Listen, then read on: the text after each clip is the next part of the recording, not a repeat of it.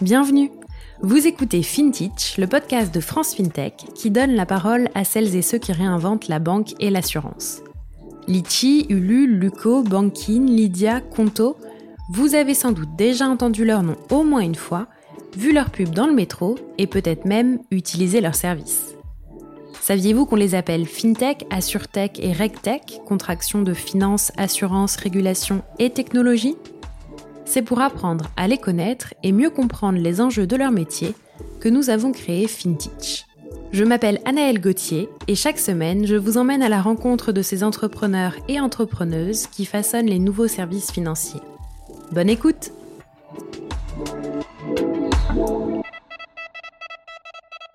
Cette semaine, je vous propose de rencontrer Éric Mignot, le cofondateur et président de Plus Simple.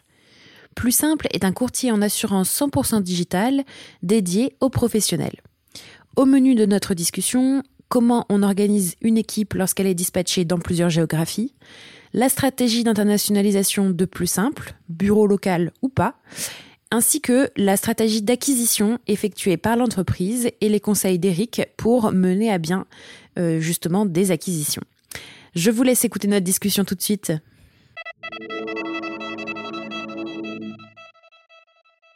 Bonjour Eric. Bonjour Annelle.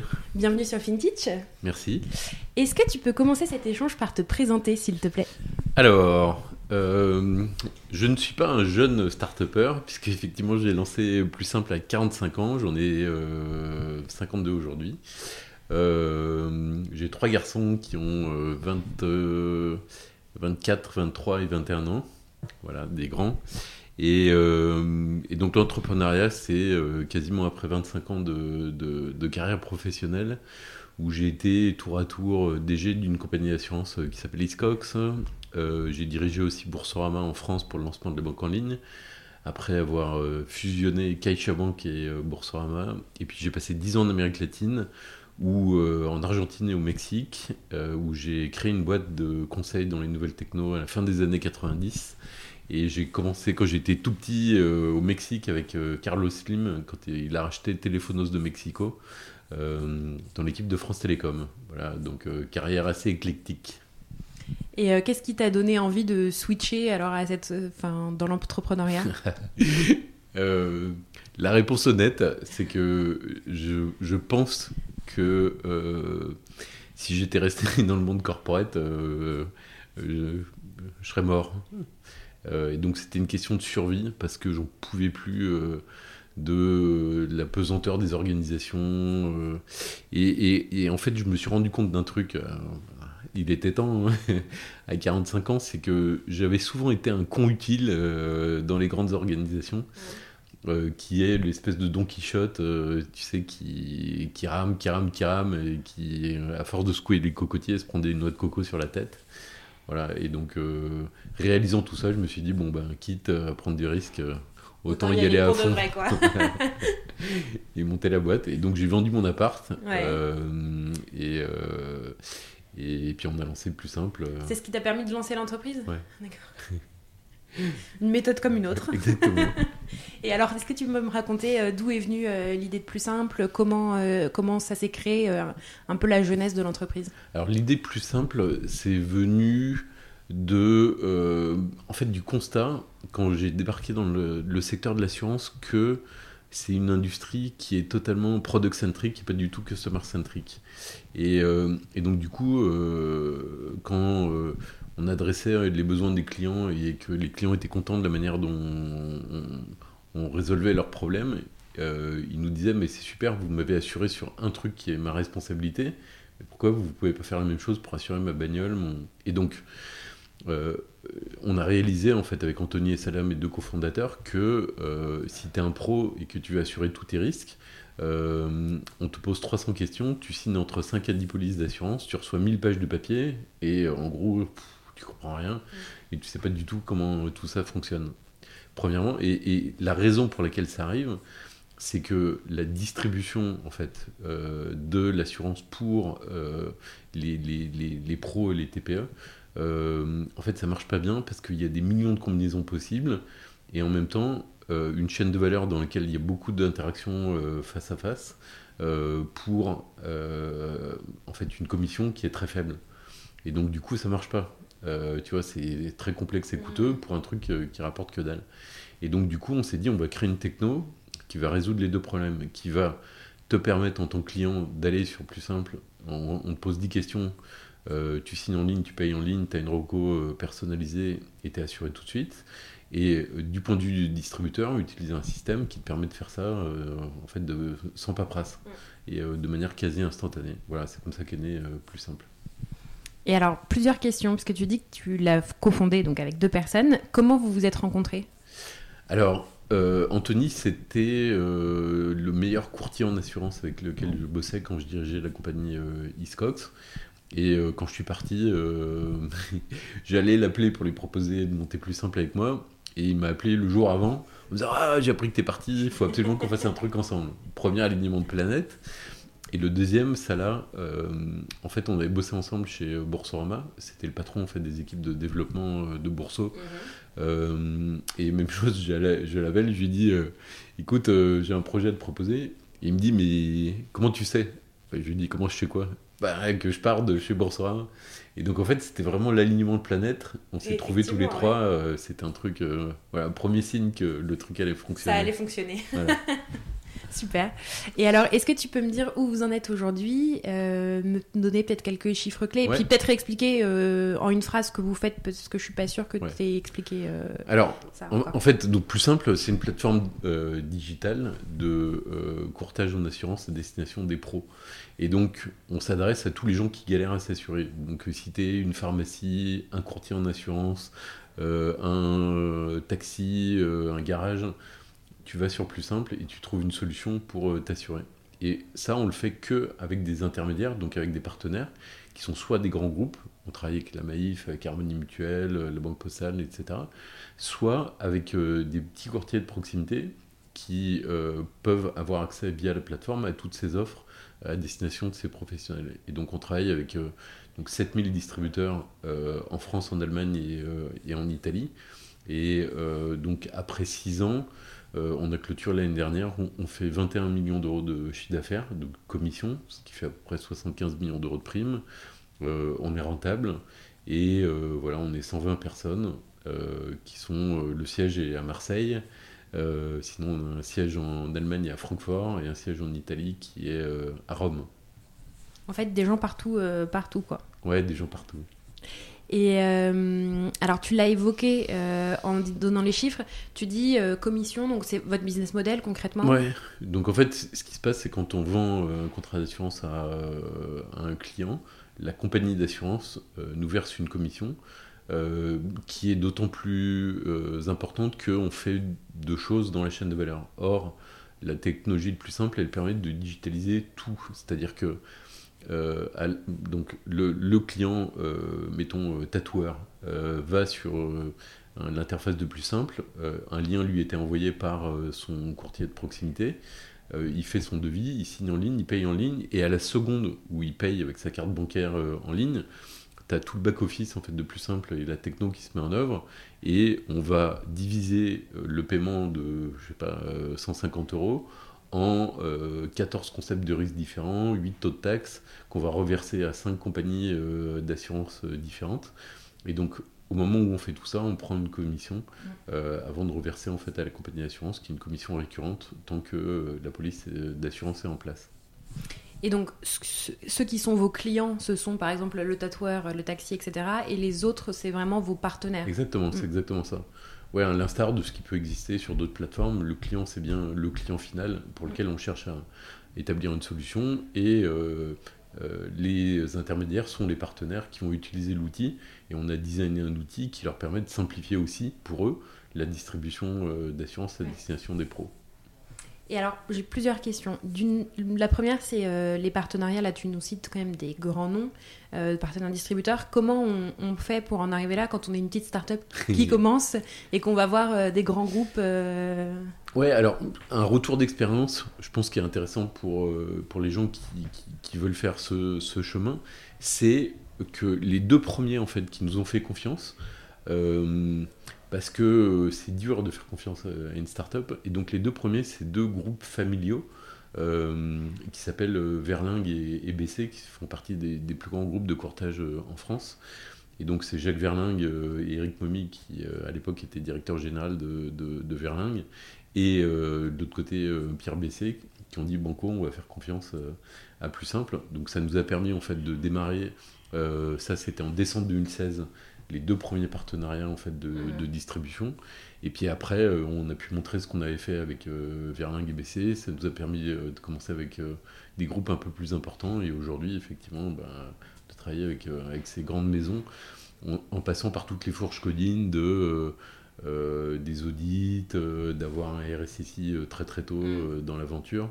Donc ben, il, faut apprendre à travailler avec ces grands groupes. Et en termes de délai? Les délais, euh, c'est plus ou moins rapide, mais on va dire en moyenne, c'est à peu près 6 mois pour arriver à mettre en place un, partenariat avec un de ces, avec un de ces groupes. Euh, et puis après, il y a un autre délai qui est celui de la montée en charge en fait, des, euh, des partenariats. Les partenariats, c'est un peu comme le venture capital. sur 10 partenaires, tu penses qu'ils vont tous être formidables. Mm.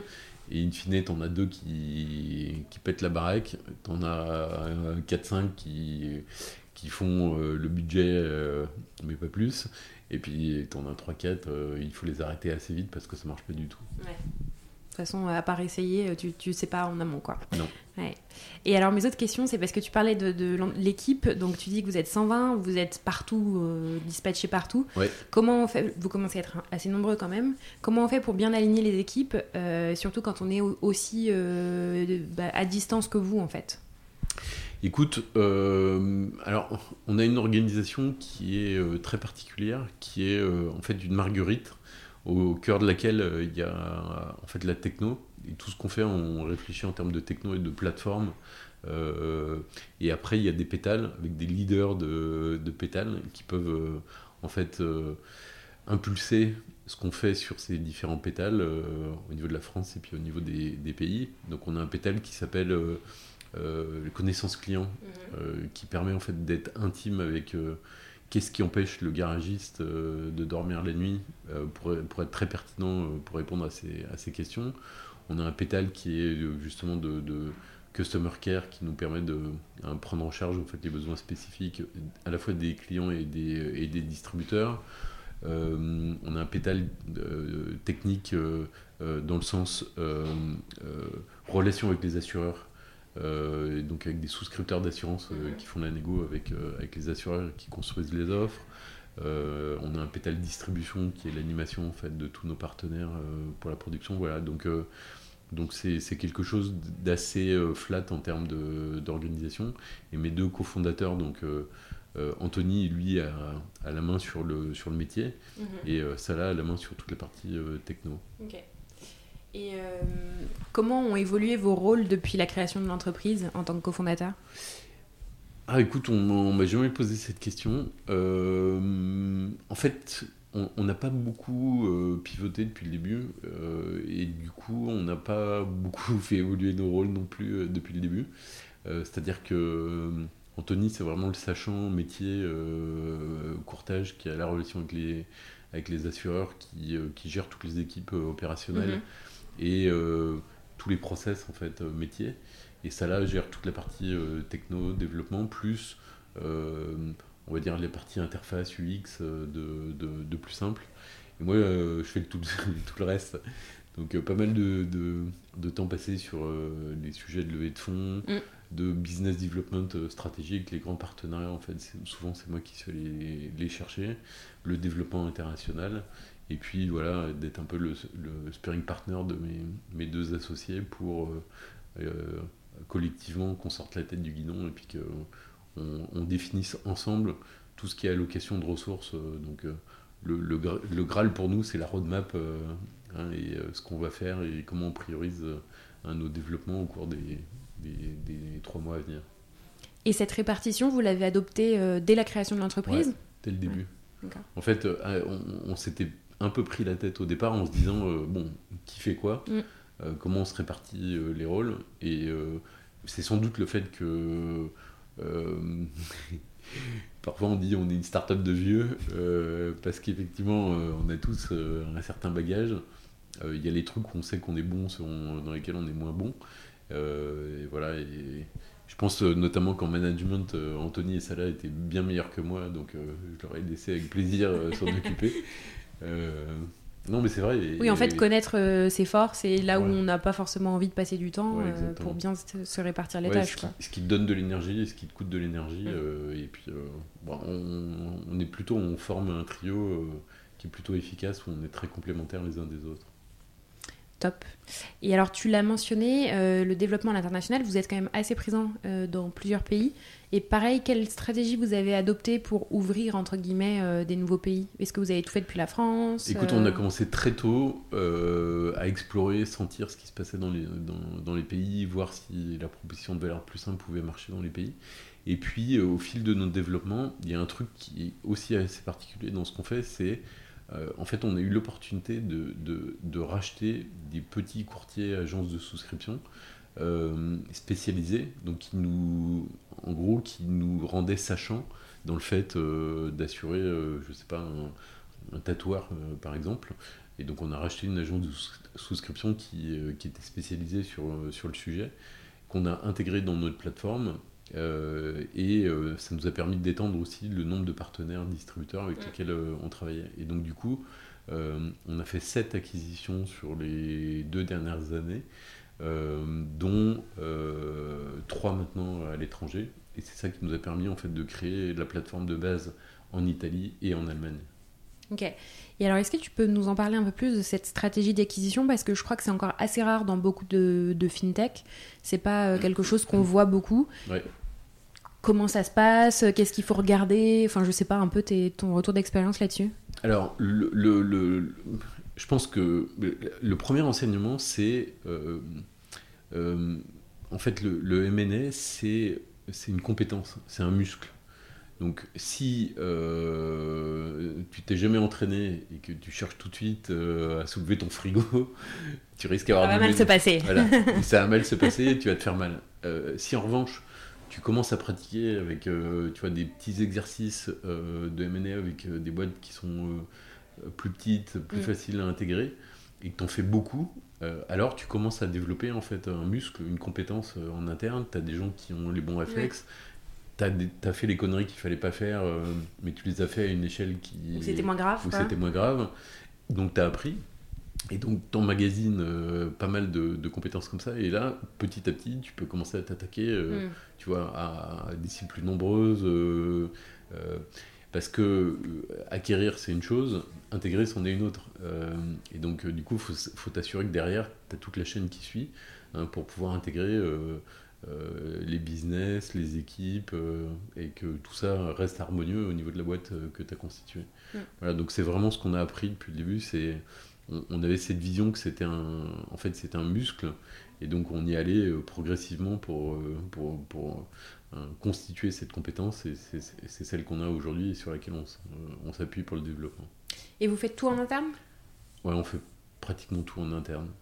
On, on a quelques, en fait, dans les compétences, il y a aussi le fait de bien euh, s'entourer au niveau des due deal, euh, euh, des banquiers, des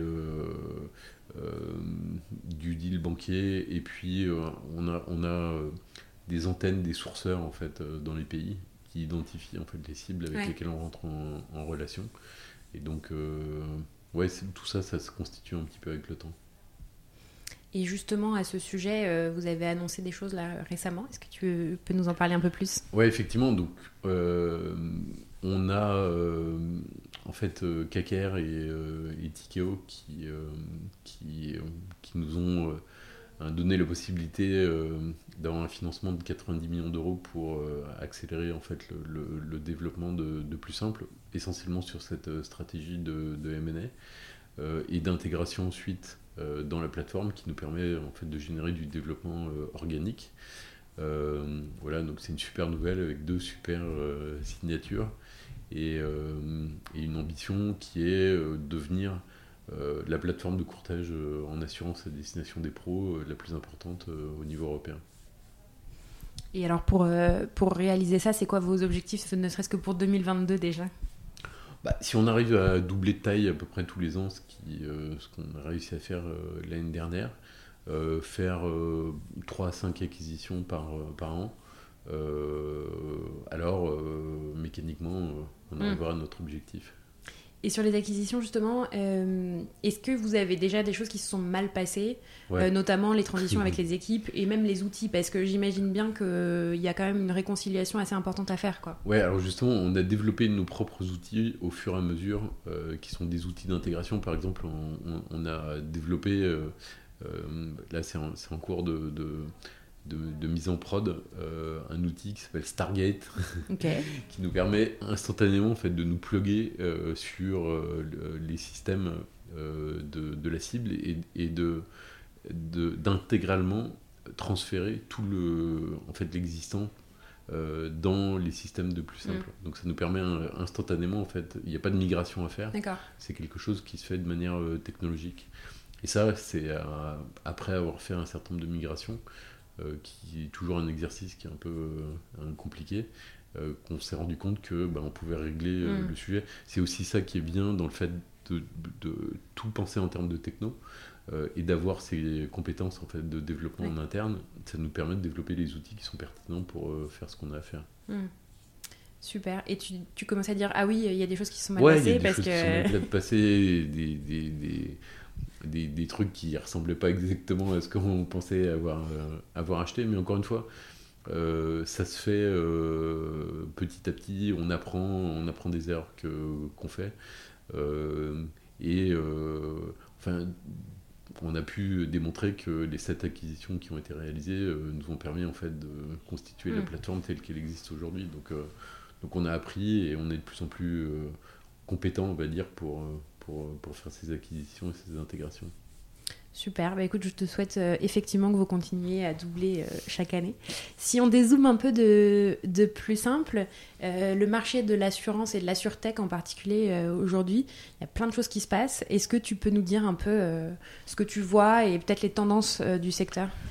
Ouais, alors il y a, y, a, y a, plusieurs mouvements qui sont intéressants. Il y a un mouvement qui, qui est très fort et, et qui a pris très rapidement et, particulièrement en France, qui est euh, ce qu'on appelle les néo-assurances avec euh, euh, les Lovis, Luco, Léo voilà, qui est un truc qui est assez spécifique à la France en termes d'avoir autant d'acteurs et, hein, et, autant de, de, financement. voilà, donc ça c'est un mouvement qui est, qui est intéressant à suivre. et après, ce qu'on ce qu'on voit, c'est des espèces de vagues de sujets.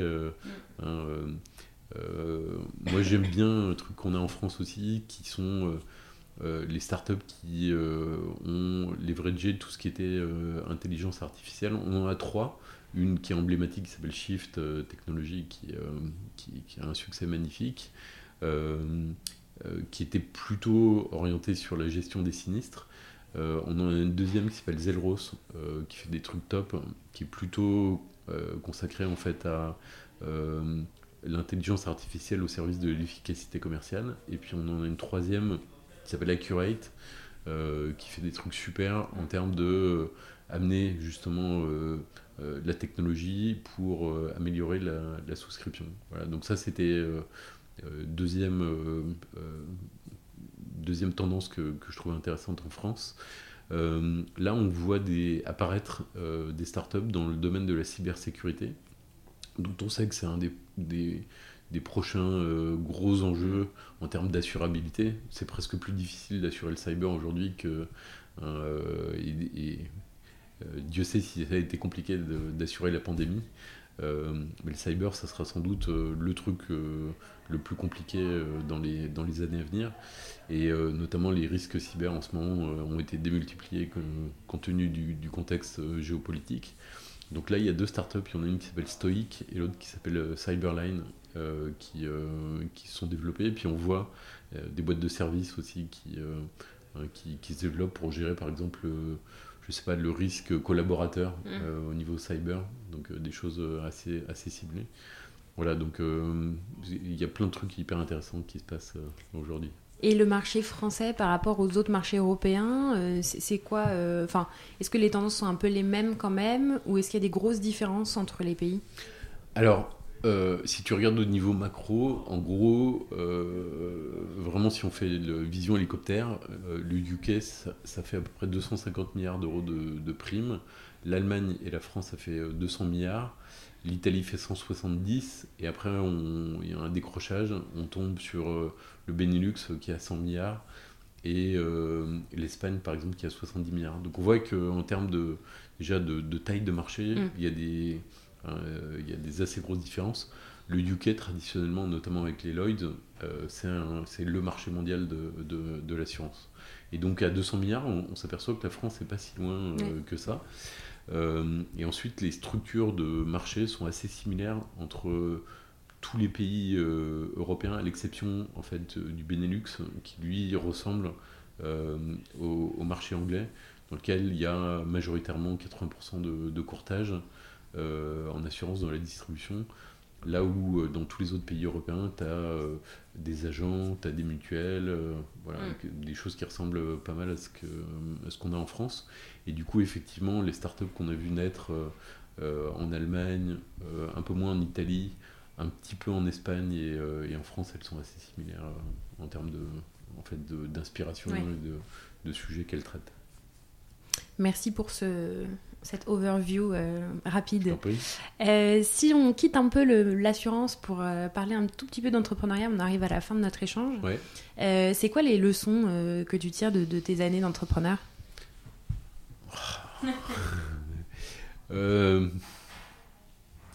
Je crois que la, première leçon, la première leçon, c'est que certes, tu prends un risque quand tu te lances. Euh, c'est sans doute pas une décision totalement rationnelle. Il faut pas essayer de totalement la rationaliser parce que mm. ça, rend fou en fait. Euh, euh, c'est juste un moment où il faut y aller, quoi. il faut le, sentir et puis, et puis y aller. ça c'est sans doute un premier enseignement. le deuxième truc c'est faut, je pense qu'il ne faut pas hésiter à, brûler un peu ses navires, ne pas se donner d'autres choix que celui de réussir. C'est ça qui va aller te permettre d'aller chercher le 5% euh, dont tu te sentais même pas capable mm. euh, et qui va faire, euh, qui va faire la différence. quand je vends mon appart, mes enfants qui font leurs études. C'est vrai que c'est radical quand même. Ma femme qui travaille pas, c'était qui est une artiste, c'était c'était un peu radical. Après, c'était une décision qui était discutée en famille, mais j'avais pas le choix. Il, fallait mm. que, il fallait que ça marche. Euh, et puis, euh, euh, peut-être la troisième chose, c'est en fait avoir entrepris à trois. ça permet en fait, et avec trois caractères très différents, je pense que ça c'est une des clés en fait de, de plus simple depuis le départ. ça nous enrichit et ça nous soutient aussi moralement parce qu'il y a des hauts et des bas, c'est mm. l'ascenseur émotionnel en permanence. Et on, mais on n'est jamais euh, tous les trois euh, down euh, au même moment ou up au même moment. Et donc, du coup, on se donne de l'énergie tous les trois. Et puis, on, ça aide à passer en fait, les, les, les, moments difficiles. Et en plus, comme on s'est bien réparti les tâches, ben, du coup, les problèmes des uns ne sont pas les problèmes des autres. Et donc, en fait, c'est assez bienveillant et collaboratif entre nous trois. Parfait. Et qu'est-ce qui continue à te motiver à te lever tous les matins pour plus simple? Je pense que le premier des trucs qui me motive, c'est euh, justement, c'est en fait euh, l'assurance, c'est un des plus vieux métiers du monde. Ça a été créé par des entrepreneurs pour des entrepreneurs, parce que les premiers c'était les caravaniers babyloniens euh, qui ont inventé ce système pour rendre en fait leur entreprise moins moins risquée. Et donc, euh, c'est un rôle sociétal de solidarité. Euh. En fait, euh, c'est étrange à dire, mais, je trouve que l'assurance, c'est un truc totalement passionnant, très utile à la société et complètement dévalorisé dans l'esprit des gens, en fait. Et donc, réconcilier, en fait, l'assurance avec les clients et que les clients, et notamment les pros, on, vit dans un monde où il y a de plus en plus, en fait, de, ben, métiers indépendants. Euh, où euh, justement on a peur de cette indépendance parce qu'il n'y a pas le filet de sécurité en fait du, du salariat euh, qui, qui, est ce modèle qui commence un peu à, dater. Et donc que l'assurance soit là pour donner ce cadre en fait qui permet aux gens de s'épanouir dans des métiers tu vois, de, de freelance je trouve qu'il y a un côté hyper excitant enfin motivant dans, dans le fait de faire ça Génial. Écoute, il me reste que deux questions à, te poser. Euh, d'abord, est-ce que tu as des ressources à recommander, des podcasts, livres, newsletters que tu aimes bien, que ce soit business ou, ou autre, euh, qui te, qui te donnent envie de les recommander? Ah, euh... écoute, euh, je lis un peu tous les médias hein, qui, qui existent. Il y, a, un truc en particulier qui est né il y a 6-7 ans euh, dans l'assurance qui s'appelle Coverager, euh, qui est édité par, euh, par un couple qui est basé à New York et qui est une des newsletters les plus intéressantes qui existent au niveau de, l'assurance et la technologie. Mhm. Voilà, donc ça c'est déjà une, une, première recommandation. Super. Et est-ce qu'il y a des Enfin, est-ce qu'il y a une fintech ou assurtech ou un entrepreneur, une entrepreneuse de la fintech ou de la surtech qui t'inspire particulièrement et pourquoi?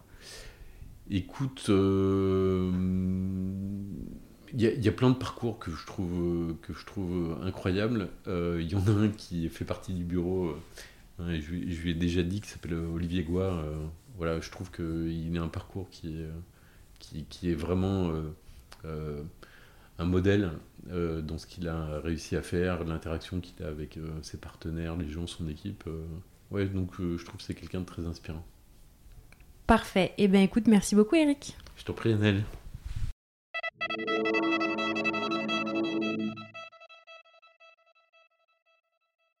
Vous êtes arrivé au bout de l'épisode de FinTech de cette semaine. Merci pour votre écoute. Si l'épisode vous a plu, n'hésitez pas à le partager avec une ou deux personnes de votre connaissance et éventuellement à nous laisser un commentaire et une note sur les App Store. Merci beaucoup. À la semaine prochaine.